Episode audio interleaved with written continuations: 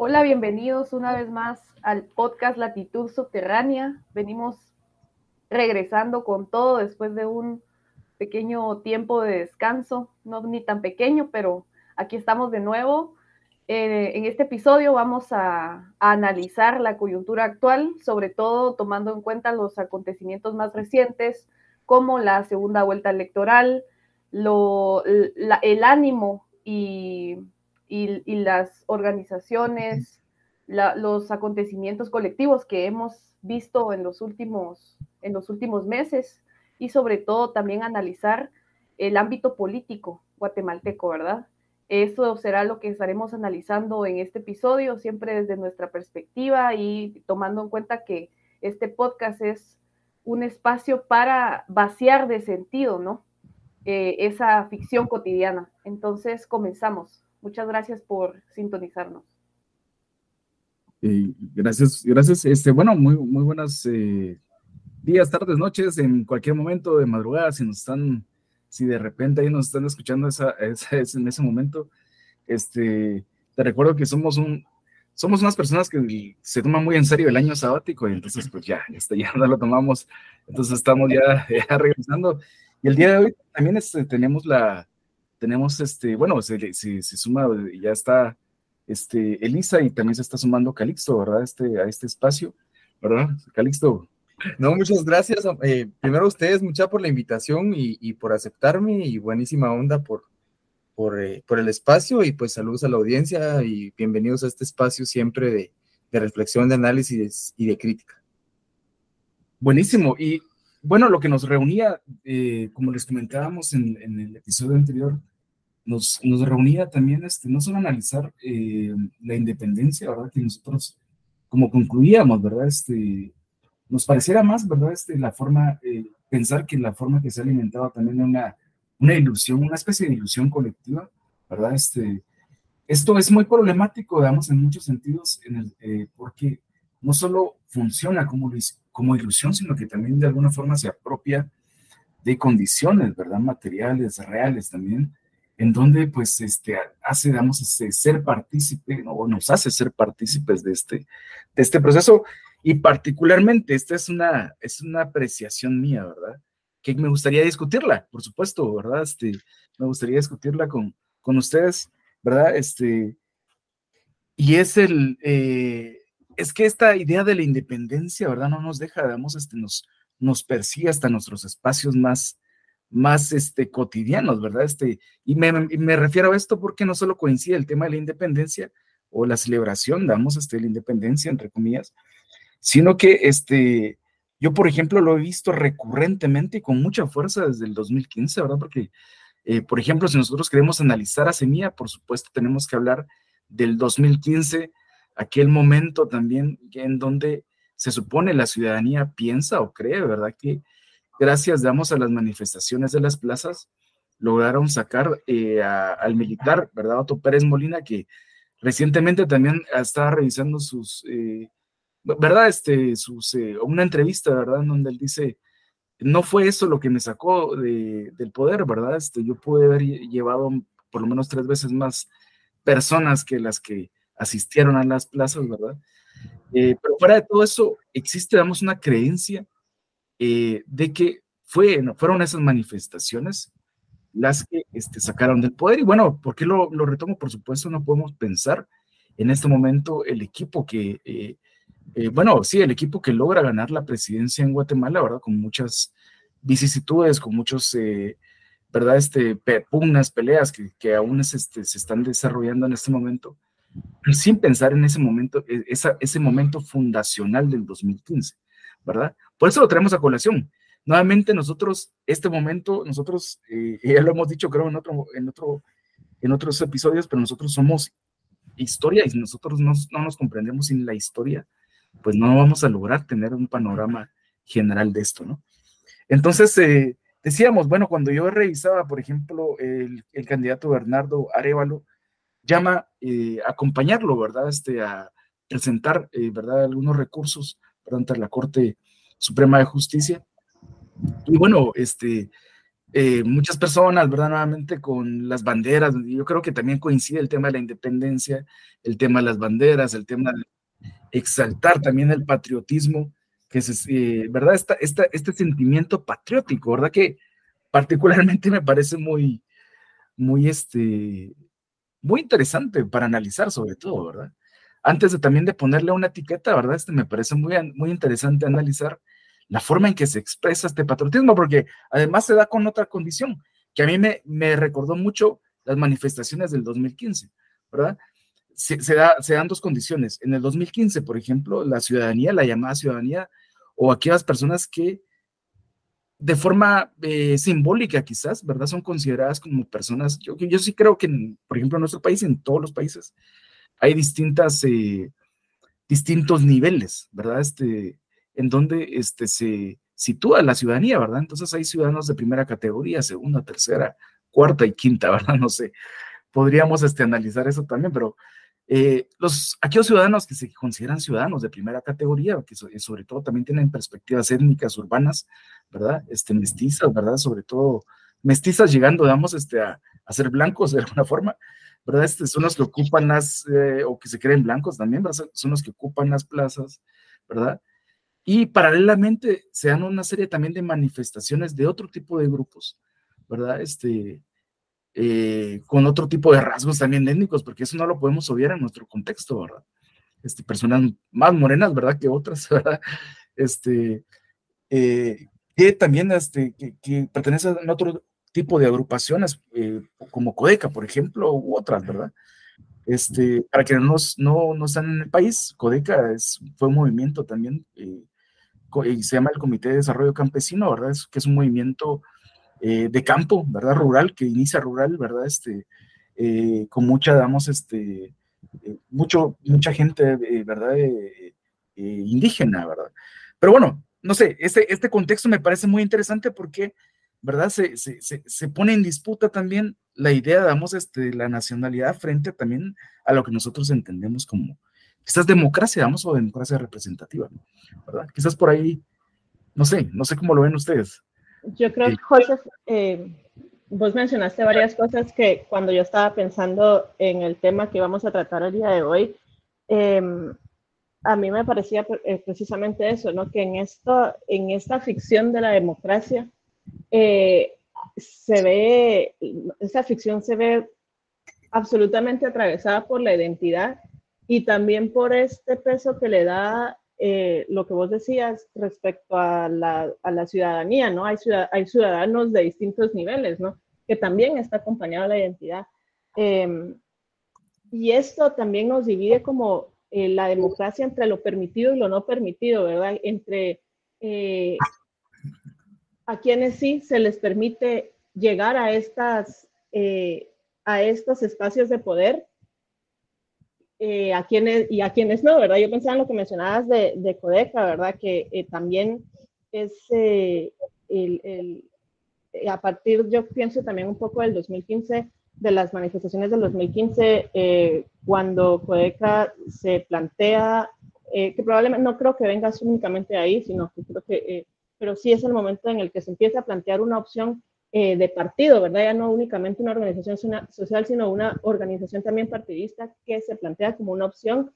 Eh, el, el, bloqueo hacia, hacia Codeca como, como partido, que eh, el, el, MLP, es, ese bloqueo fue muy marcado desde el principio, ¿verdad? Nunca fue algo que no se dio, por ejemplo, en el, en el partido Semilla, ¿verdad? Que también surge, que es mucho más nuevo, mucho menos que tiene mucho menos historia eh, que el, MLP, por ejemplo, pero eh, que los bloqueos no se dieron sino hasta después de la primera vuelta, ¿verdad? Eh, que, creo que eso también va muy marcado, la identidad va muy definido por, por lo que vos decías de quiénes son, de las categorías en las que nos dividimos como ciudadanos y, y entre qué es lo permitido y lo no permitido, ¿verdad? Un punto importante de eso es esto de quiénes entran en la idea de democracia que tenemos actualmente, cuál es el sujeto que, que entra en esta idea de democracia, porque creo que desde, sí, desde los 90 se ha venido reconfigurando eh, esta, esta supuesta democracia, ¿no? Sobre todo teniendo en cuenta que en, en América Latina, en Guatemala, eh, nuestro capitalismo es frágil, es decir, la, hay una gran promesa de la democracia que la población en sí está muy desilusionada al respecto y eso lo podemos ver en las cifras de abstencionismo cada vez que, que, hay, que hay elecciones. Son muy pocas personas en comparación con las personas que, que están, que están empadronadas, son muy pocas las que van a votar, ¿no? Y esto creo que manifiesta un, un rechazo a la clase política y un descontento. Pero ahora, bien, cuando analizamos, por ejemplo, las elecciones pasadas, que fue cuando, cuando sí, sí logró tener eh, espacio en, la carrera presidencial Telma Cabrera, por ejemplo, se nota la, diferencia de eh, cuál es la población que está apoyando a qué candidato. Y creo que, como mencionaba José, los acontecimientos de, de 2015 dicen mucho acerca de quién es el sujeto eh, que se identifica con lo, con lo guatemalteco, con la lucha contra la democracia y ahora con la lucha contra la corrupción, que ha tomado eh, este discurso de la anticorrupción, ha tomado mucho, mucho auge. Eh, y en este aspecto yo quería mencionar que es interesante cómo se ha individualizado el problema. Digamos, se, se individualiza, se, se culpa al sujeto, ¿verdad? En este caso a los, a los a los políticos, a los diputados, se individualiza un problema estructural y que es, no solo, eh, para hablar de, de, algo muy abstracto, no solo es la configuración capitalista aquí en nuestro país, sino que también es parte de un, de un ajuste estructural que venimos trayendo desde, los 80, desde los 90, cuando se empezaron a quitar todas garantías sociales para toda la población es decir, educación, salud, todo esto eh, eh, actualmente es un privilegio, ¿verdad? Y entonces esto significa que concebir algo tan necesario para nuestra propia reproducción, para nuestras propias condiciones materiales, que sea algo que solo cierta parte de la población puede acceder, también influye en cómo se concibe lo político y cómo se concibe eh, quién es ciudadano y quién no una desciudadanización, ¿verdad?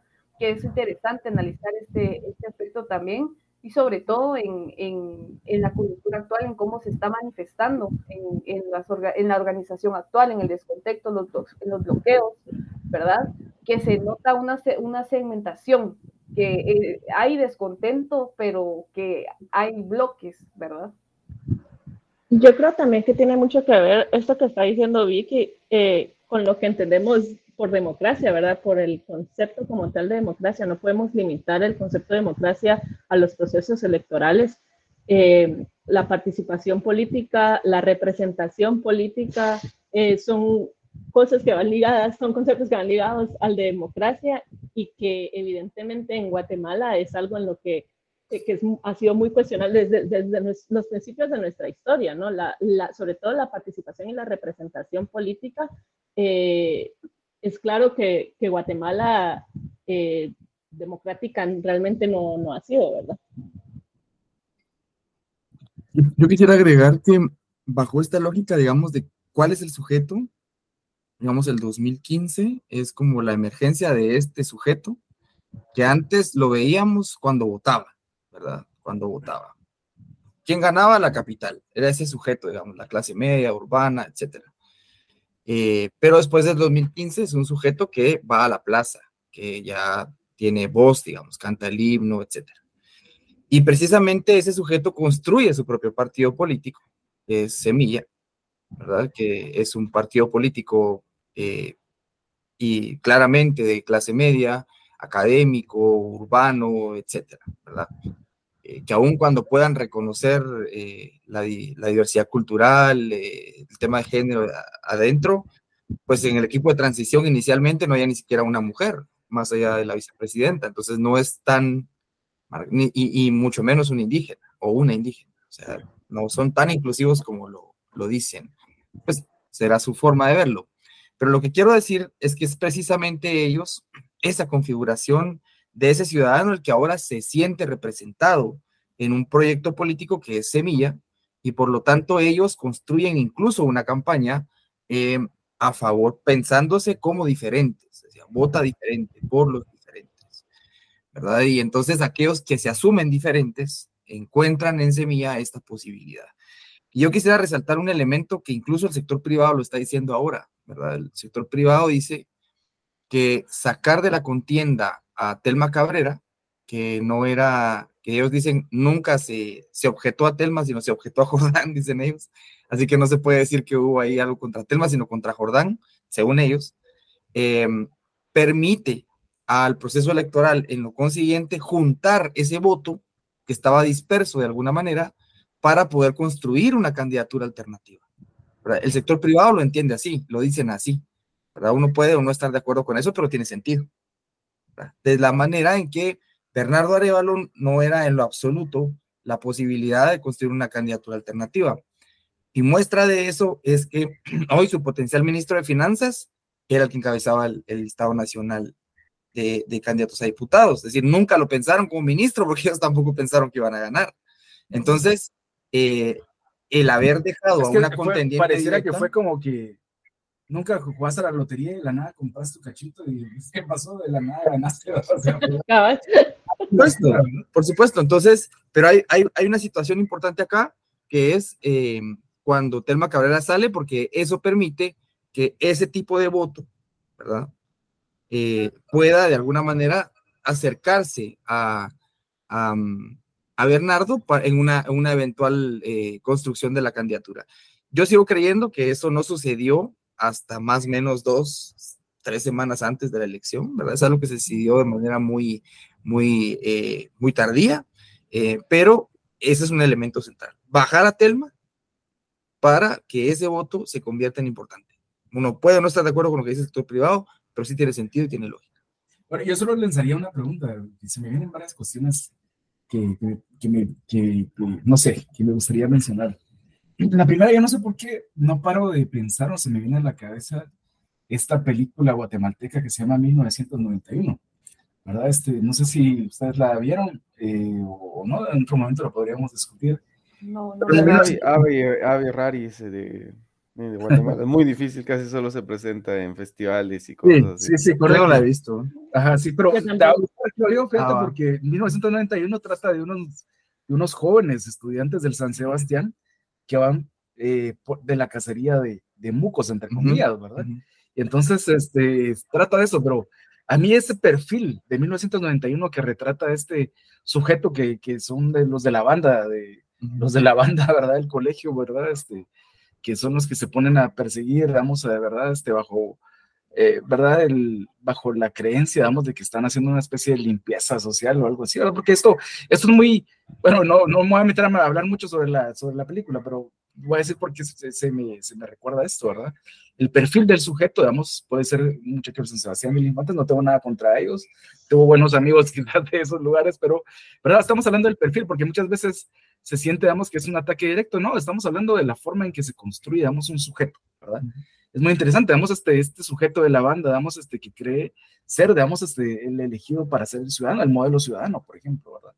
Y bajo, eh, bajo ese pretexto, digamos, este, eh, justifica la violencia ejercida contra, ¿verdad? Estudiantes de institutos públicos, por ejemplo, ¿verdad? Pero ese perfil, digamos, a mí se me asemejaba al que ocupan las plazas, ¿verdad? Este, y por eso no, no, no, me hace pensar, digamos, en esta película otro día la vemos y la comentamos quizás, pero este, ¿por qué menciono esto? Eh, me, me, me, gustaría hacer una, una, pregunta a Calixto y al grupo, ¿verdad? Este, eh, ¿Habrá diferencia de este sujeto, digamos, este sujeto que tomó conciencia, entre comillas, porque así lo, se está vendiendo, ¿verdad? El despertar, digamos, de la prima, la prima, hacia la primavera, etcétera, ¿no? ¿Habrá diferencia entre los que votaron por Jimmy Morales, Yamatei semilla. Yo creo que no. Yo creo que no. Y yo, quisiera resaltar ahorita que hablabas sobre el tema del sujeto. Me parece que hay otro elemento histórico que no estamos ahorita abordando y que tiene que ver con el caso Rosenberg en el año 2008-2009. ¿verdad? Esta construcción de este sujeto de playera blanca, blanquito, que va a la plaza, que hace una acción política pacífica al 100%, que canta el himno, en Guatemala empieza a identificarse ahí, en ese momento. De hecho, hay quien cree que es el primer teatro de operaciones para lo que después se convirtió en las revoluciones de colores en Oriente Próximo. Entonces, esta parte es importante porque ese sujeto, digamos, que estaba en contra de Álvaro Colón y Sandra Torres, porque supuestamente había mandado a matar a Rosenberg, ¿verdad? Es el que posteriormente se empieza a desarrollar, es el MCN, es, todas estas organizaciones de jóvenes de derecha, digamos, jóvenes contra la violencia, etcétera. Guateámala. Guateámala, etcétera, los que, los que van dando eh, consistencia a lo que en 2015 llega a convertirse.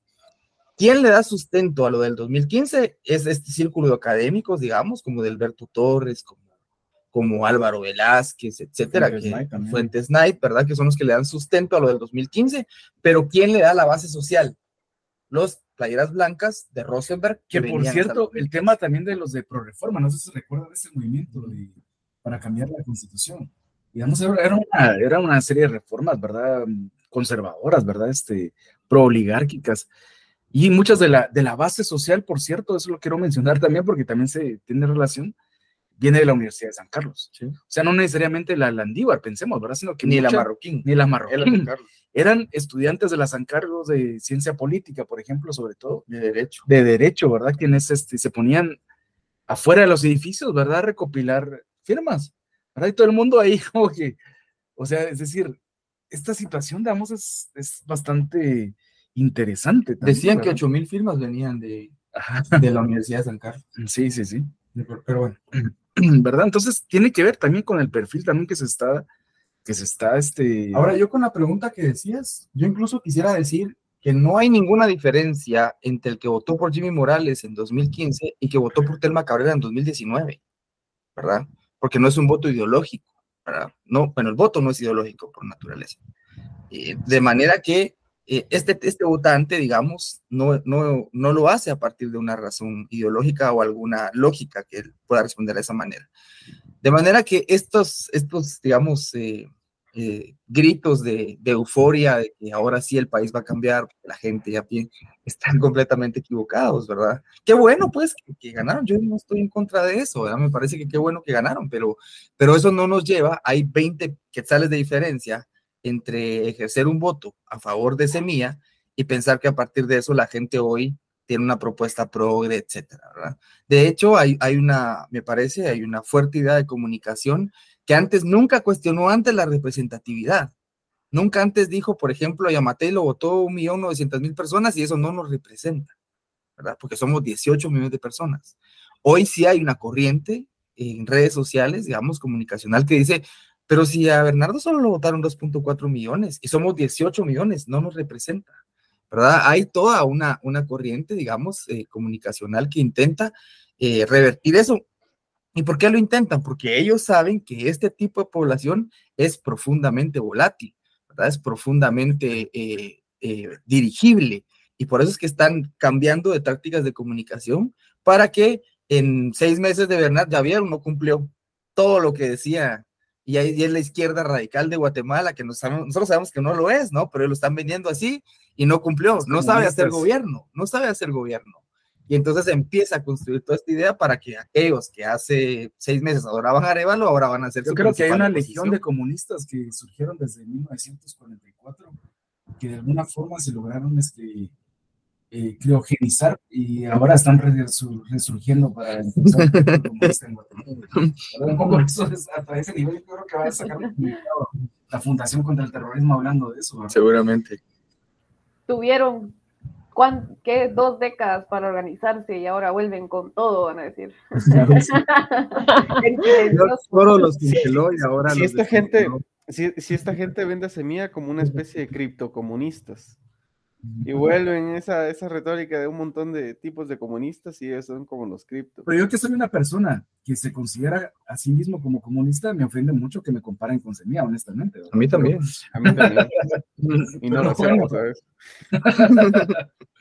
pero este, pero bueno, regresando a esto, me parece muy interesante, por ejemplo, el tema de la retórica, la forma que se construye eh, Semilla, ¿verdad? Nuevamente, lo que, vos, lo que se menciona, que es un es volátil, digamos, el, el, voto, ¿verdad? Porque sucede, sucede lo mismo, por ejemplo, en Guatemala, también sucede lo mismo en Estados Unidos, por ejemplo, en relación también a, a, cómo damos el voto, damos este, va a ser tan volátil, sucedió lo mismo, por ejemplo, en Brasil, ¿verdad? Con el tema de Bolsonaro y después el voto damos este, a, Lula. A Lula. Puede suceder en este momento en Argentina, ¿verdad? Este, con el posible ascenso de Milei, eso sí sería, no sé, ¿verdad? Ah, el acabose, ¿verdad? Este, la política latinoamericana, que un tipo como Milei llega a la presidencia, pero es probable, después de Milei sigue Gloria Álvarez para Guatemala, por ejemplo, ¿verdad? Bueno, Pineda no era nada diferente. Precisamente eso. significativa de, apoyo también, ¿verdad? Eso llama la atención, ¿no? Porque cuando queda un gobierno de, digamos, de izquierda, entre comillas, bueno, de izquierda, que así es como funciona la izquierda al final de cuentas, eh, todo el mundo está muy expectante y tiene unas expectativas demasiado amplias, ¿no? después de estar cansados de gobiernos de derecha, ultraderecha, los mismos de siempre, como lo llaman en El Salvador, bueno, cuando llega alguien de izquierda tiene las expectativas muy altas y al no cumplirse, porque evidentemente no se puede cumplir, no se pueden hacer grandes cambios en un periodo tan corto, empieza a haber una desilusión, una desilusión de que no, la izquierda tampoco funciona, la derecha tampoco funciona y la alternativa es un tipo como Bukele o es un tipo como Milei. Porque en la misma estrategia que utilizó Semilla para llegar ahorita donde está, lo utilizó también Bukele. Bukele decía, yo no soy ni de izquierda ni de derecha, yo soy algo más, ¿verdad? Yo soy una tercera vía. Como si no supiera que históricamente todas las terceras vías han fracasado y han dejado a la sociedad peor de la que ya estaba, ¿no? Entonces, por ahí también es que eh, es como la dialéctica, ¿no? mi ley yo lo veo como la dialéctica. Tonto derecha, luego la izquierda peronista fracasa en Argentina y pues el resultado es, pues ni izquierda ni derecha, vamos a elegir un personaje como Milei, ¿no? Con todas las características que tiene este señor. Y no sé, y eso que dice José, de que es muy es claramente de derecha, ¿no? Ahí es donde vemos, o sea, es extrema derecha, pero... Es extrema, extrema. Pero digamos, bueno, sí, ahí es donde también, digamos, eh, me hace eco esto que dice José, de que después de Semilla una Gloria Álvarez como presidente, me hace sentido, ¿sabes? Sí, tiene sentido. tiene sentido. un día escuché una, una, una entrevista, ¿cómo se llama? Eh, Cristina, este, ¿cómo se llama? Fernández. Cristina Fernández, ¿verdad? Y ella, yo creo que es muy interesante porque, eh, bueno, vos lo vas a conocer un poco más, ¿verdad? en el sentido también de de estos, eh, estos estudios gramscianos sobre Latinoamérica, ¿verdad? Este, eh, Mufé, por ejemplo, ¿verdad? Este, estos, pero que fueron también muy cercanos a Cristina, ¿verdad? Y Cristina decía, hay algo que no se logró, ¿verdad? Este, incluso imagínense, con una tradición también política como la tiene, damos abiertamente también este, en Argentina, ¿verdad? O sea, si lo ponemos en comparación con Guatemala, ¿verdad? Porque Guatemala hasta nos sentimos comunistas por, ir a la plaza con nuestra bandera de Guatemala, ¿verdad? Es decir, ese es el nivel, digamos, de conservadurismo en nuestro país. Pero, por ejemplo, con la tradición también política, ¿verdad? Que abiertamente eh, anarquista, comunista, hasta peronista, de otro tipo, digamos, ¿verdad? Este, en Argentina, ya mencionaba lo que nunca se logró en nuestro, en nuestro gobierno fue generar este, una revolución cultural, digamos, al, estilo de, al estilo de Mao, por ejemplo, ¿no? Pero ella decía, ese fue un gran problema.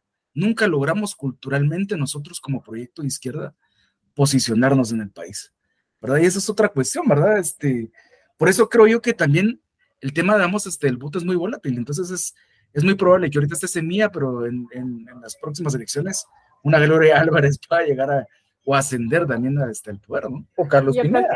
Carlos creo que una muestra de, una muestra de esa, eh, de, que, de que el voto es tan volátil es que incluso en las, o sea, el Congreso no, aunque ganó pues muchas curules, las ganó Semilla, pero en realidad ni siquiera eh, son mayoría, ¿verdad? O sea, los partidos, el partido oficial actual y la UNE eh, siguen dominando el Congreso y cualquier cosa que se plantee el partido después de haber sorpresivamente ganado, y me refiero sorpresivamente por, precisamente por lo que hablábamos, ¿verdad? Que no se imaginaban que iban a, llegar al poder. Cualquier cosa que se planteen va a ser, eh, no solo por los cuatro años va a ser difícil, no solo porque cuatro años son muy pocos, sino porque realmente el poder todavía sigue ocupado y va a seguir, sigue, o sea, sigue ocupado el, el, el Congreso por, por la UNE y por por el partido oficial, ¿verdad? Es decir, que el, voto en realidad, pienso yo, que el voto desde el principio, eh, siguió siendo un voto en contra, como, como lo han sido todas las segundas vueltas eh, desde que volvimos a nuestra era democrática, ¿no? Desde que empezó nuestra era democrática, por así llamarla, ¿verdad? El voto en la segunda vuelta siempre gana el voto en contra y no un voto a favor de un proyecto, ¿verdad? Fíjate, Elisa, que lo, que lo que es más que el Congreso, Semilla solo ganó una municipalidad. Claro, también. Palestina de los Altos, solo una de 340. y eso no, eso que dice Elisa, y también Galicia interesante porque al final no fue un voto por Arevalo, fue un voto contra Sandra. un personaje ya bastante quemado, ¿verdad? Que desde, desde cuántos años ya toda la población conoce. Voy a mencionar esto que es muy problemático, perdón, perdón Vicky, pero eso, esto que menciona de un voto contra Sandra, ¿verdad? Este, personajes que son, ¿verdad? Orgánicos, podríamos decirlo, de semilla, ¿verdad? Este, como Manolo Vela, ¿verdad? Que es un eh, intelectual guatemalteco que reside en México, ¿verdad? Y tiene algunas publicaciones, pues interesantes, tampoco nosotros vamos a demeritar su trabajo, pero no, no voy a eso, a criticar a Manolo, pero sí a criticar la forma en que apoyó de forma casi, digamos, este, no sé, eh, sacó tres tomos, tres, eh, tres tomos, podríamos decir, tres artículos seguidos, ¿verdad? Porque es votar por Sandra 1, 2 y 3, recuerdo, ¿verdad? En las elecciones pasadas, en donde ensalzaba a Sandra Torres, ¿verdad? Pero a lo que voy no solo es Manolo, ¿verdad? Este, sino que es el proyecto o la gente, digamos, detrás de Manolo, digamos que seguramente él también comparte un cuerpo, digamos, este, eh, un cuerpo, digamos, de análisis, ¿verdad? Alrededor del grupo que se mueve con él, ¿verdad? Entonces estaban con Sandra y ahora damos el tema, damos de Sandra. Eh, puede, se puede explicar de alguna forma con lo que dice Vicky en relación también a la forma en que está arraigado, damos este, también el machismo en el país, ¿verdad? Es algo que no le ha ayudado tampoco a Sandra y bueno, también el tema de la corrupción, etcétera, cosas muy evidentes, cercanías también a grupos de narcotráfico, entre otros, pero eso no es algo nuevo en el país, ¿verdad? Es decir, pero digamos, este, a lo que voy es ese, tipo de situaciones que se están dando también, ¿verdad? Entonces, en donde pareciera, ¿verdad? Nuevamente, que estamos solo siendo partícipes, digamos, este, del, del, del, del circo, digamos, de un show de un circo, ¿verdad? Entonces nosotros solo somos los espectadores que pagaron su entrada, la entrada para poder ver este show es este, el voto, ¿verdad? Entonces ya pagamos nuestra entrada, entonces estamos nada más espectadores viendo qué más sucede en el siguiente acto, ¿no? Fíjate, Vicky, que cuando mencionabas este tema del voto contra Sandra, a mí me parece sumamente fundamental porque Bernardo encarna al sujeto hegemónico, ¿verdad? Es hombre, es ladino, es, es, es, urbano. Ajá, es, es criollo, es como noble porque es hijo de un expresidente, eh, es, es urbano, es académico, es, sabe hablar, no sé, o sea, se viste elegante, todo lo que quisiéramos, ¿no? Es decir, el sujeto hegemónico, él es la encarnación, no estoy diciendo que sea malo, pero es hegemónico, exactamente. Entonces, a diferencia de él, Sandra es, eh, primero es mujer, ¿verdad? Segundo, este, es ambiciosa según la gente, o sea, ejerce poder, es una mujer que ejerce poder. Todas las, todas las prejuicios y por el hecho de ejercer poder es mala, ¿verdad? Es mala para la, para la sociedad. La sociedad entiende que una mujer no debería ejercer poder y por lo tanto le parece que eso está mal, ¿verdad? Y menos, además, despreció a su familia eh, por, por ejercer poder, o sea, que mala. mala que va contra las mujeres mismas, la concepción. Entonces, eh, frente a eso, pues obviamente Bernardo se impone como el sujeto hegemónico, ¿verdad? Y, y eso le favorece muchísimo, ¿verdad? Porque evidentemente eh, la, digamos, este, este voto o este tipo de votantes no se tiene que cuestionar nada para votar por él, ¿verdad? En lo absoluto, no va a decir, no, yo voy a sacrificar. Porque, pues, Perfecto, ajá. En lo absoluto, ¿verdad? Les cae como anillo al dedo. Y que no se malinterprete que estamos apoyando a la... No, en lo absoluto. Sí, yo, no, no, quería aclarar eso. Yo, no, bueno, yo no, no, voy a hablar a ni, Yo creo que es algo importante esto que, que estábamos diciendo porque no se trata de que estemos apoyando a Sandra, como decía Elisa ahorita, sino que estamos analizando la configuración histórica y social de Guatemala, ¿verdad? Que es reaccionaria, es machista, y esto se ve, por ejemplo, en, esta campaña que, hicieron, no sé si ustedes la vieron, que fue nefasta y que hasta memes le hicieron, pero no sé si fue eh, estos del partido de Sami, que pusieron dos mujeres, un camino, y tenían a Sami en medio. Y esa es, esa es la representación del pensamiento eh, guatemalteco en sí, del sentimiento general, ¿verdad? De alguna parte de la población, no toda, porque sí, eh, creo que la, la, chaviza, como le dicen, está, sobre todo la urbana, ¿verdad? Clase media está más familiarizada con, con temas de derechos de las mujeres, feminismo, etcétera. Entonces hay, cierta parte de la población que sí se indignó y que sí pegó el grito y como dijo, ¿cómo puede ser? Pero realmente si vamos a, analizar ciertos sectores de la población con un nivel educativo que deja mucho que desear, en donde, como mencionaba, las condiciones eh, de vida están más precarizadas que nunca, este es un sentimiento popular, ¿no? Entonces creo que es algo, es algo importante que, mencionaba también Calixto, esta idea de cómo, cómo, cómo Sandra rechazó a, eh, siendo mujer, ¿no? General, cómo rechazó a su propia familia, se divorció para casarse con Guatemala, etcétera, etcétera. Todo esto es algo muy condenado para una mujer, ¿verdad? ¿Cómo va a ser que por ambiciosa al poder es que se divorció, etcétera, etcétera, ¿no? Por ejemplo, entonces creo que sí es interesante ese, ese aspecto que, mencionaba y sobre todo que cómo, cómo vemos los sujetos que encarnan ahora el, ideal de, de, quienes deben tener el poder y, y, quienes no, ¿verdad?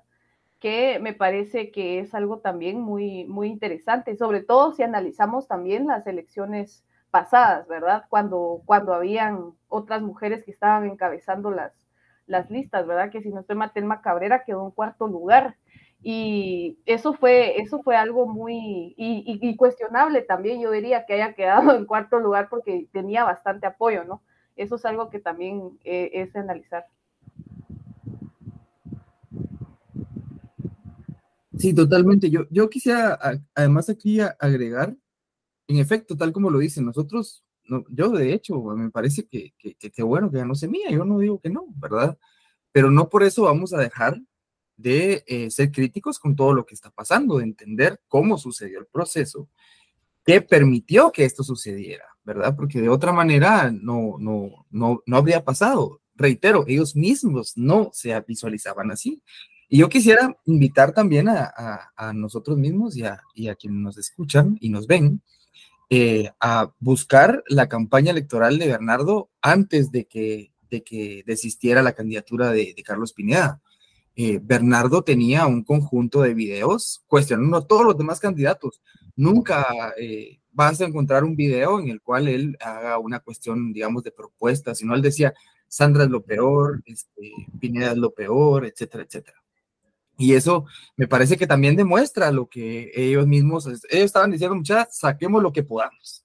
Aquí evidentemente no vamos a ganar, pero de, de, 61 es nota, lo demás es vanidad, entonces lo que se venga.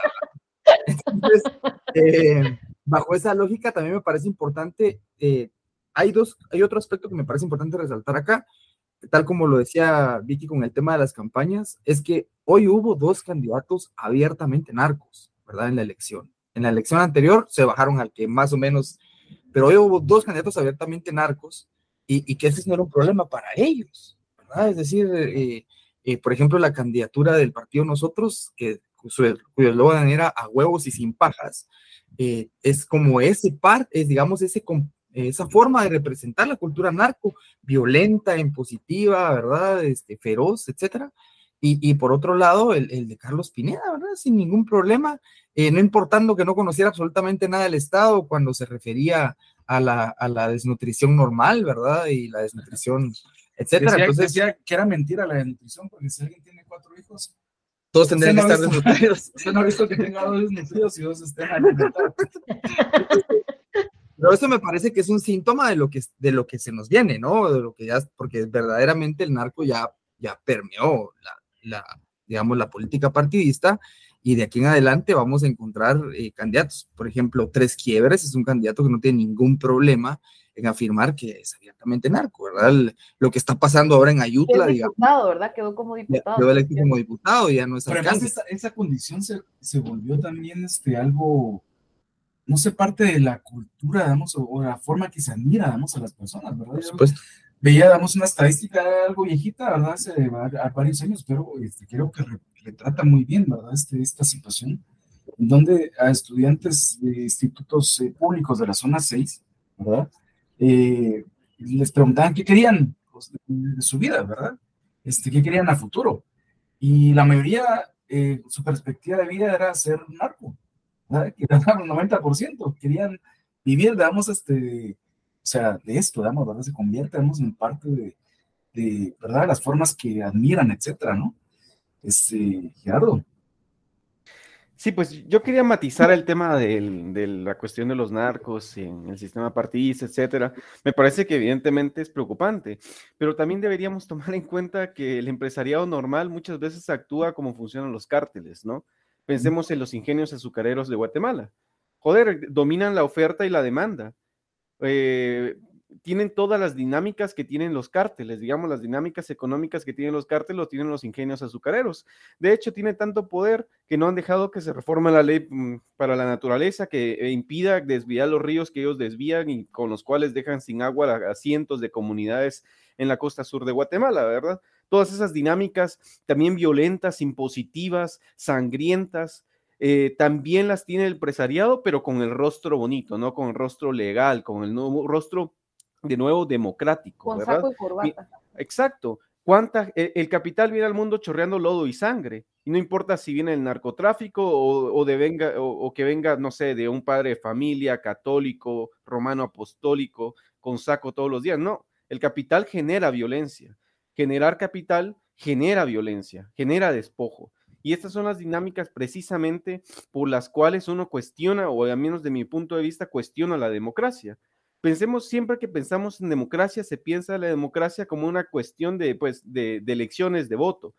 Pero bueno, matizando un poco el tema, pensemos, y voy a dar unos datos de la, de la Fundación Oxfam, que ni es ni, solo para que vean de dónde vienen estos datos, no es que sean de una extrema izquierda o algo así, porque no, es todo lo contrario, no viene de Oxfam. Desde el 95, el 1%, el 1 más rico de la humanidad ha acaparado cerca de 20 veces más riqueza global que la mitad más pobre de la humanidad. Esto ha dado como resultado que desde el 2020, por cada dólar que obtiene una persona perteneciente al 90% más pobre, un millonario se embolsa 1.7 millones de dólares. Y e, en este contexto, todavía es posible hablar de democracia. Es como que todo ha perdido la cabeza, ¿no? La democracia se le ha despojado el carácter de clase, se le ha despojado el carácter económico y simplemente es como, ah, sí, ¿quién va a valer más por nuestros un capitalismo democrático, eso es lo que... Exacto, pero es que ni siquiera llega un capitalismo democrático. Tal vez el de China diría yo que es un capitalismo democrático, si es que tiene sentido esta enorme contradicción. Pero de cómo vamos a pensar la democracia si cada día estamos más jodidos, cada vez estamos despauperados. Todos están diciendo que, bueno, que eh, en Europa se reconoce también como democrática. Pensemos lo que está pasando hoy en día en, Grecia. Su presidente acaba de proponer que los trabajadores tengan dos trabajos a tiempo completo y que de hecho ya amplió la semana laboral. Y eso se asume también como un hecho democrático, ¿no? Entonces, todas esas cuestiones también habría que matizarlas al momento de hablar de democracia y sobre todo no olvidar que es una democracia en medio de un sistema rapaz un sistema que, un sistema que odia al ser humano, ¿no? Que, que su resultado final es el rechazo a lo humano. Entonces, eso también creo yo que hay que tomarlo en cuenta.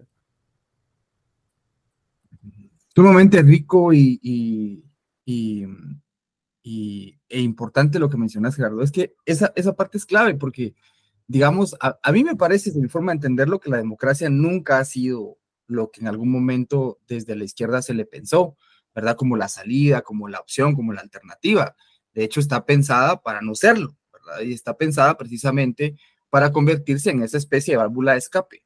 Y el 2015 es el mejor ejemplo, ¿verdad? Es decir, cuando, digamos, las, manifestaciones estaban para que cayera Otto Pérez Molina y para cambiar el sistema y para votar a los corruptos.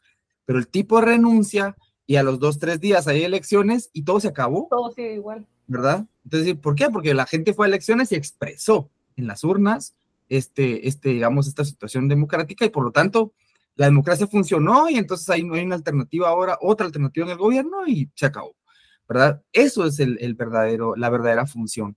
Y evidentemente, en el momento en que la cosa puede verse en algún nivel de riesgo, van a funcionar este tipo de, esquemas propios de la democracia para que no pase absolutamente nada. Y yo quisiera resaltar otra, otra situación, digamos, el sector privado dice que no estamos tan mal, ¿verdad? En términos de, de, corrupción y en términos, dice que no, que es mentira lo que dice Estados Unidos, de que aquí la cosa está... Ellos nunca han estado mejor. Ah, sí, ellos dicen que no estamos tan mal, pero resaltan que en Guatemala hay dos indicadores. como Cuba, ¿no? Ah, sí, sí, ni, ni, somos Nicaragua ni Venezuela. Pero dice que, este, que hay dos, hay dos, eh, dos indicadores de gobernanza que son sumamente importantes para Guatemala y que en la historia han sido trascendentales. El de estabilidad política y el de estabilidad macroeconómica. Entonces, en esta parte es importante porque ellos sí, digamos, para ellos eso es importante y por eso es que eh, la democracia juega ese papel, para que ellos puedan seguir manteniendo ese indicador. Aquí somos estables, ¿verdad? Aquí la, la, cosa, la gente se puede enojar, pero no va a pasar mayor cosa, ¿verdad? Van a ir a la plaza, van a cantar, etcétera, pero, pero no va a cambiar nada y por eso ellos lo resaltan. Pero también dicen algo que me parece sumamente interesante y eso lo dijo este, uno de los intelectuales orgánicos, dijo, somos tan estables, pero nunca hay que olvidar que no hay nada más estable que un muerto. Así lo dijo, de, manera directa, no hay nada más estable que un muerto, ¿verdad? Entonces, eh, es importante cómo, cómo explican ellos la estabilidad, ¿verdad? Para que sea estable tiene que estar muerto, ¿verdad? Si no, no es estable. Y, si está vivo, eh, va a ser inestable todo el tiempo, entonces hay que matarlo. ¿verdad? Entonces, me parece sumamente importante tomando en cuenta lo que decía Gerardo, que es fundamental para entender la democracia. Es el sistema del capitalismo, es el sistema, digamos, que el capitalismo va siempre eh, a permitir para que todos creamos que vivimos en libertad, que nuestra libertad eh, no solo es económica, sino también es política, etcétera, lo cual sabemos que es mentira, pero que nos permite creer que tenemos representatividad, que podemos eh, participar de las decisiones, que podemos este, incidir en la toma de decisiones y que quien está ahí ejerciendo poder como presidente, como diputado, etcétera, es nuestro representante, ¿verdad? Cuando ni siquiera lo conocemos, ni siquiera sabemos quién es y si lo hablamos en la calle no nos va a hablar, ¿verdad? Pero eh, por supuesto que la democracia juega todo ese papel ficticio que nos permite estar hoy pues, estables como un muerto. Cuando se habla de, eh, importante que cuando se habla de democracia, eh, toda esa ficción, como, como bien decía Gerardo, lo, el gran éxito, creo yo, ideológico de toda la contrainsurgencia y de todo el bombardeo de, de ideas que vienen desde las potencias mundiales, en este caso Estados Unidos también, es que no se pueda dimensionar más allá de la democracia, no se dimensiona más allá de, eh, no se cuestiona ni siquiera la democracia. O sea, es tan triste que se toma como, como algo inherente al sistema político. No existe nada más, no hay otra vía, no hay otra opción. Y, en ese sentido tampoco se dimensiona que entonces se está, se está celebrando y se está defendiendo una democracia que tiene presos políticos, una democracia que está llevando cada vez más personas a la, hambruna, ¿verdad? Es un, es un genocidio silencioso, diría yo, ¿no? Cómo se, ya no se trata de, manejar las crisis, sino que se trata que los, los pobres cada vez están, están llevados a, a, extinguirse en un sentido de que cada vez se pueden reproducir menos socialmente porque no hay educación, no hay salud, y entonces eh, eh, dentro de esa idea de democracia se está celebrando una, una, luz ficticia al final del túnel, porque al final todo, todo vuelve a ser un ciclo, ¿verdad? De, todo vuelve a ser un ciclo, todo se olvida. Eh, es, una, es, es, interesante en Guatemala cómo hay, una, hay un pico de, de organización o de cierta, como decía Calixto, vamos a las plazas con la bandera y todo, si, si se da un teatro ahí de que, bueno, sí logramos hacer algo, luego todo baja y luego vuelve a hacer lo mismo y es un ciclo, ¿verdad? O sea, y es importante cuestionarse hasta cuándo vamos a seguir en ese ciclo, ¿verdad? De ir a la plaza, de, de creer que se está haciendo algo, cuando en realidad, como decía Calixto, seguimos estando estables, ¿verdad? O sea, el, sector privado sigue, sigue creciendo, las leyes siguen, favora, siguen siendo favorables a sus negocios, todo, todo un viento en popa para ellos, ¿verdad? Pero eh, claramente para, para gran mayoría de la población no, no es así.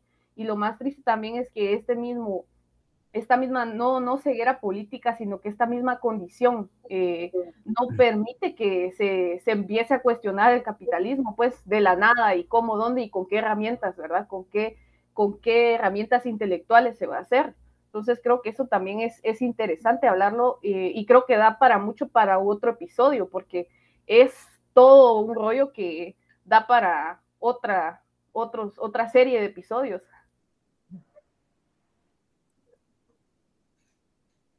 Yo, yo, precisamente en esa línea, o sea, es que no, tal como lo dice Víctor, a mí me parece que también es importante cómo hemos internalizado lo que creemos que es democracia incluso nuestros espacios de participación más íntimos, ¿verdad? Tal como también lo decía José al principio, ¿verdad? Incluso, por ejemplo, en organizaciones estudiantiles, en espacios políticos, eh, asumimos procedimientos que creemos que son democráticos, de representatividad, etcétera, para ejercer el, eh, el poder a lo interno, ¿verdad? Es decir, para que alguien se, eh, crea que es dirigente, digamos, de una organización estudiantil, tiene que haber ganado una elección, tiene, tiene ese, ese, digamos, esa legitimidad a partir de ese procedimiento. Si alguien se autonombra, yo soy el representante, pues, mano, vos no ganaste una elección, ¿verdad? Es decir, esa parte parece que es también importante porque es precisamente eso lo que nos hace entender que la democracia es hegemónica, ¿verdad? Que la hemos internalizado hasta en ese tipo de procesos. Eh, ah, no están de acuerdo en la casa, bueno, entonces en la mesa vamos a votar. ¿Cuántos vamos a votar, verdad? ¿Qué es la propuesta de papá? ¿Cuál es la propuesta de mamá? Y hay que votar. ¿verdad? ¿Quién ganó? Ah, somos tres contra dos. Esto en casa no, no, se vota. ¿Verdad? Entonces, de los procesos de, o lo que creemos que es la democracia, los procesos democráticos, es lo que verdaderamente la hace hegemónica. ¿verdad? Y, y, entonces hoy reproducimos, creemos que los principios democráticos son los principios que deben regir nuestra vida diaria, ¿verdad? Eh, que no estoy diciendo que sean malos, ¿verdad? Son hegemónicos. Es decir, eh, eh, la tolerancia, el respeto, pero los entendemos como principios democráticos, ¿verdad? Esa es la forma en que lo hemos internalizado, de tal manera en que lo ejercemos eh, todo el tiempo. Claro, es difícil observarlo a ese nivel, ¿verdad? Nos es más fácil verlo desde el nivel macro, ¿verdad? Como el proceso de los electorales, etcétera, pero en el nivel micro y cuestionarnos eso en el nivel micro, decir, ah, entonces vos pues eso es antidemocrático, o sea, porque no estás de acuerdo con, con llevar a cabo los principios democráticos en tu vida diaria. No, no es eso. Lo que pasa es que es precisamente esa la forma en que empezamos a cuestionar lo que hacemos en nuestras relaciones sociales más, más cercanas. Y fíjense que algunas posturas, por ejemplo, desde la psicología social o el psicoanálisis también señalan, por ejemplo, que esta misma condición, que es una condición histórica, no nos permite, damos este, eh, nosotros también autogobernarnos de alguna forma o, ver, digamos, o, generar espacios autónomos del ejercicio del poder, por ejemplo, ¿no? Porque, vamos, al parecer siempre tiene que existir, damos, la figura, damos, este, mesiánica. Esto es algo lamentable también porque es una, es una especie, damos, este, condición que nosotros tenemos, hay una especie de figura mesiánica en donde, damos, este, esperamos que nos dé las respuestas, por ejemplo, ¿verdad? Bernardo Arevalo, por ejemplo, ¿no? Entonces, o, cualquier, digamos, este, póngase el nombre que se quiera, ¿verdad? Este Bolsonaro, Lula, ¿verdad? Donald Milley. Trump, Milley, por ejemplo, ¿verdad?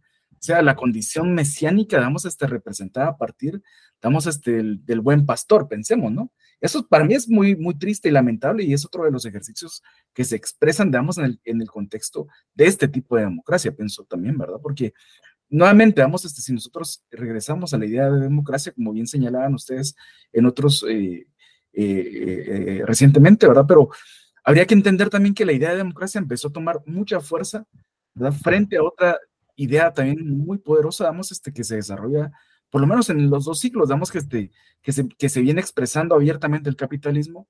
El capitalismo no se puede entender también sin este, la forma en que se expresa el Estado-nación, ¿verdad? este, la guatemaltequidad, por ejemplo, ¿verdad? Este, la, esa condición, pues no tiene más de 200 años, la forma en que se genera la ilusión de patria, pensemos, ¿verdad? Que viene de la mano también del capitalismo, ¿verdad? Hace, digamos, este 200 años, un poco más de 200 años, que, digamos, este, inicia también el proceso, damos, este, mercantil, que da un, un, un salto, damos, este, de 360 grados, damos hasta para convertirse en una condición global, ¿verdad? La población humana era de mil millones de habitantes, ¿verdad? En 200 años se multiplica por casi nueve, nueve ¿verdad? Porque eh, necesita, ¿verdad? Este, a los pobres, ¿verdad? El capitalismo necesita a los pobres, jamás va a resolver sus contradicciones, ¿verdad? Y este es uno de los problemas que a mí también me hace, eh, damos este, entender la democracia, pensemos, este, eh, o entender, damos, este, por ejemplo, que Semilla va a ser la solución, damos a nuestros problemas, ¿verdad? A mí me, Semilla a mí, y esa es una opinión personal, me suena como, por ejemplo, hay una persona, damos, este, que está, digamos, este, desnutrida y sedienta, pensemos, ¿verdad? Este, atada, digamos, encadenada a un lugar, y este, porque le dan un vaso de agua, siente, digamos, este, que tiene libertad, por ejemplo, ¿verdad? Algo así. Que volvió a la este, vida. Que volvió a la vida, pensemos, ¿no? Este, y me recuerda, por ejemplo, la forma también este, tan atroz y violenta que funciona ese sistema, que yo me recuerdo las palabras de mi profesor, ¿verdad? Este, en donde decía, nosotros en los 70, digamos, este, cuando se nos daba, cuando lográbamos una habeas corpus para algún compañero que estaba, este, ¿verdad? Este, capturado por las fuerzas de seguridad, sentíamos que habíamos ganado la batalla, ¿verdad? Es decir, esa, es, esa condición, siento yo, damos, este, que estamos, es una opinión personal, por supuesto, que estamos viviendo, vamos, en el contexto de pensar a semilla, ¿verdad? Y nuevamente la, la condición mesiánica, ¿verdad? A mí me, me, parece muy preocupante esa forma mesiánica, porque nuevamente semilla, digamos, puede ser que fracase, ¿verdad? O puede ser que no, digamos, este, yo esperaría que no, o sea, todos tenemos una ilusión de que de alguna forma mágica, digamos, algo cambie, ¿verdad? O sea, estamos tan fregados que por lo menos que nos den agua tres veces al día, ahora no sé. agua, un poquito de luz en tanta oscuridad. Ahora que nos dejen ver este, el campo detrás de las rejas, ¿no? Entonces, eh, algo así siento yo, ¿verdad? El, el, gran problema es, sería creer, ¿verdad? Que, que logramos, damos este despertar como pueblo y damos este, estamos de camino, damos hasta a nuestra próxima primavera, porque ni siquiera tampoco, bueno, habría que reflexionar más el tema, digamos, de, por ejemplo, damos este, los historiadores en la universidad, eh, ¿verdad? Este tema de Joaquín Arbenz y Juan José, eh, ¿cómo se llama? Y, Jacob, y Juan José Arevalo, ¿verdad? Es como, eh, fue la solución, fue la, de, el tema, digamos, se nos, se nos, este, imposibilitó realizarnos como pueblo, etcétera, pero hay muchos elementos ahí que habría que analizar a fondo, ¿verdad? Este, porque nuevamente se maneja, damos una subjetividad en relación al ciudadano. Quizás para el episodio del 20 de octubre este, estaría bien analizar. Ah, estaría muy bien. Sí, toda sí, la retórica detrás de Arbenz, digamos. Hay que hacerlo. De, de sí, los dos, de los dos. Yo, yo concuerdo con lo que está diciendo José también, pero yo agregaría que también más que esperanzas, con semilla es como un, un, un, cepo, ¿no? Como una contención para que las cosas ya no sigan empeorando, ¿no? que es la, la, mayor esperanza que se tiene es que las cosas ya no sigan empeorando. Y de ahí es que retomo un poco lo que, lo que decía Calixto, que por ahí al final termina siendo un gatopardismo siempre. Y al final de los cuatro años de gobierno pensemos que va a cambiar todo para que no haya cambiado nada, ¿no? Porque también tienen sus límites, por muy buenas intenciones que tienen, el sistema está configurado como está, la estructura del Estado está como está y tampoco son pues entes redentores que van a venir a cambiar todo por, por obra de magia, ¿verdad?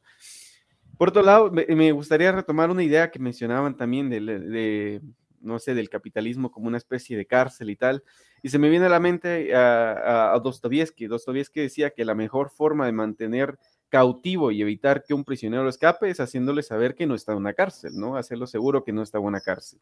Y así es como funciona el capitalismo. Y yo creo que empiezan también a, a venir nuevas formas de pensarlo. En el último libro de Mauricio Lazarato, que se llama Guerra o Revolución, ¿por qué la paz no es una alternativa? Defiende la idea de que todo el proceso democrático han sido 50 años no de democracia, sino de pacificación, de desplazamiento de la lucha de clases y de anulación por completo eh, del choque de clases como motor de la historia. Y también defiende la idea de que el capitalismo es un, un sistema beligerante. Necesita de las guerras y hoy, más que, y hoy más que nunca lo vemos, ¿no? Como en determinado momento el desarrollo de las fuerzas productivas, toda potencia mundial necesita lanzarse a la guerra contra otra, como vemos en el caso de Rusia contra, contra Ucrania, como Estados Unidos está moviendo todas sus fiestas, cómo se empieza a configurar el panorama bélico en Taiwán y el nuevo repartimiento de África, ¿verdad? Vemos cómo el capitalismo al final tiene esas características beligerantes que también habrían que tomar en cuenta, ¿verdad? Al momento de hablar de democracia, porque no podemos decir, bueno, nuestro país todo está bien, pero nos estamos jodiendo a los demás, como hace Estados Unidos. Sí, yo solo quería decir también eh, un poco en relación a lo que está diciendo Gerardo, pero también a lo que dijo antes, dijeron José y Calixto. Yo también creo que, eh, bueno, pues sí, hay que darle el beneficio de la duda a Semilla, ¿verdad? Sí creo que es un partido que más que, que perfilarse como, como un partido que vaya a hacer cambios profundos, quizá lo, lo, más que logre hacer en cuatro años sea contener para que la cosa no empeore, tal cual como lo dijo Gerardo, ¿verdad? Eh, creo que eh, yo también personalmente, aunque, bueno, yo les digo, yo fui, estuve el lunes en la plaza y la impresión que me, me estuve moviendo mucho en, en, pues, entre la gente y la impresión que me dio también fue que el eh, Bernardo, eh, cuando se presenta él, ¿verdad? Porque había, hubo muchas intervenciones, eh, previas a la de Bernardo, ¿verdad? Eh, estuvo, habló Rigoberta Menchú, eh, hubo representantes de los 48 cantones, pero cuando habló Bernardo es como, como una superestrella, ¿no? la gente empieza a pedir silencio, que bajen las banderas, que dejen escuchar, que dejen, que dejen verlo. a mí eso me pareció como muy sin precedentes en la, en la, en la historia moderna, creo yo, ¿verdad? De la, de la, de la plaza, escuchar, que, que la gente se, se, quedara en silencio para escuchar qué tenía que decir el héroe, ¿no? Eso a mí como que me chocó un poco, pero bueno, también sí eh, creo, y para aclarar que no, aquí no estamos en contra ni de Bernardo ni de Semilla, sino que, que como decían, es, una forma, es un análisis, tratar de hacer un análisis más profundo, más allá de lo que se ve, eh, de lo visible, ¿verdad? Eh, decir que yo considero que hay un, también un perfil siempre hegemónico, pero muy distinto al, de otros candidatos que también es válido recuperar y en el cual creo que mucha gente está poniendo las esperanzas, ¿verdad? Que, que también creo que es algo muy humano ante tanta crisis, ¿verdad? Decir, bueno, sí, vamos a esperar a que la cosa mejore un poco, ¿verdad? Siempre estamos esperando, ¿verdad? Y creo que siempre estamos esperando no solo a un nivel social, no solo a un nivel colectivo, sino a un nivel individual, siempre estamos esperando, ¿verdad? Que algo, algo mejore. Y luego respecto a lo que estaba, eh, de lo que decía Gerardo, ¿verdad? Yo eh, sí creo, eh, pues claramente la democracia, un poco así lo dijo José también, es que la democracia o los modelos democráticos han sido quizá la principal herramienta del, del, capitalismo para, para perpetuarse, ¿verdad? Eh, sin los modelos democráticos, no creo, eh, y, sobre todo en poblaciones donde, donde hay eh, opciones alternas, creo que sin, sin este fortalecimiento de los modelos democráticos, probablemente tendríamos otras opciones de poder alterno, ¿verdad? No, que, que no facilitaran perpetuarse tanto el capitalismo, ¿verdad? Y yo me pregunto si hay, eh, bueno, nadie no me pregunto, yo sí, pues creo que hay otras formas de hacer democracia, ¿verdad? Que precisamente es el capitalismo el que no permite que, que puedan ubicarse en, en espacios de, de, poder o de socialización, ¿verdad? Y, eh, y en cuanto a esto, me, también creo que sería en algún momento pues hablar de estas otras eh, de otros sistemas alternos en los que podamos, eh, en los que podamos, por así decirlo, democratizar la democracia, no sé si puede entender, pero todo lo que estábamos hablando que también es democracia, que podemos hacer, no precisamente desde un modelo político central, ¿verdad? Que es lo que, lo que hemos venido viendo pues desde, desde que empezamos a hablar de modelos democráticos en cualquier parte del mundo, ¿verdad? Radicalizar la democracia, dijo, ese me fue el autor ahorita, pero ya lo voy a decir. Este, miren, yo, yo creo que hay, hay una, hay una eh, situación importante, por ejemplo, cuando hacemos referencia a eh, que Semilla juega un papel de, como de contención, ¿verdad? Es decir, ante eh, el, país va en picada y, y Semilla juega papel de contención para que la cosa no se ponga peor. Y eso tiene, este, tiene sentido porque corresponde a la perspectiva del equilibrio, ¿verdad?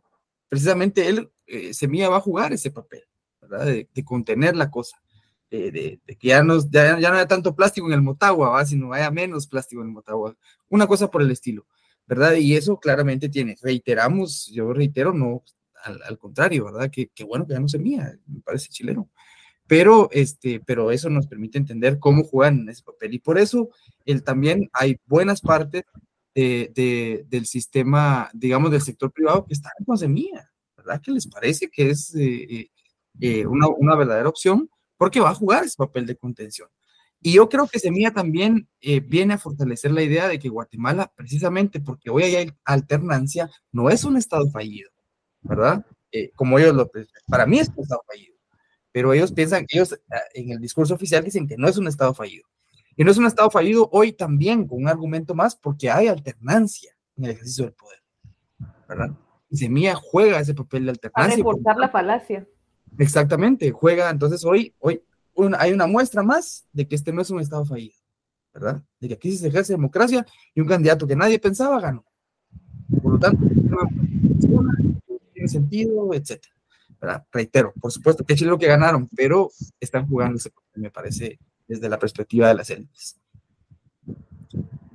Totalmente. Bueno, este, yo creo que tenemos mucho para analizar. Vamos a, vamos a seguirlo haciendo. Creo que me parece muy importante para nuestros amigos semilleros. La idea, pues, es también problematizarlo, ¿verdad? Este, particularmente, digamos, yo que también sí emití, emití voto, eh, ¿verdad? Lo emito siempre con mucha desconfianza, ¿verdad? Este, y no sé, digamos, es una cuestión, digamos, en donde, ¿verdad? Es decir, eh, es confuso, digamos, ¿verdad? Porque, digamos, este es jugar con las, ¿verdad? Este, con, con, con el equipo que te dan, ¿verdad? Este, y generalmente es un equipo, pues, que no sirve, ¿verdad? Pero bueno, creo que podemos este, seguirlo profundizando, ¿verdad? Este lo vamos a seguir haciendo.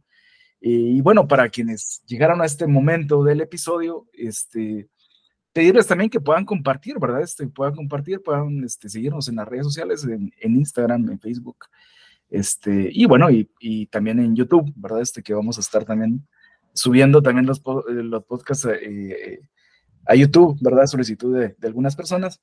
Entonces, eh, y bueno, quédense con nosotros, vamos a seguir también problematizando esta realidad que necesita ser este, cuestionada constantemente. ¿Verdad? Eh, les deseamos que tengan excelente día, noche, madrugada, lo que sea. Este, nos saludamos en un próximo episodio.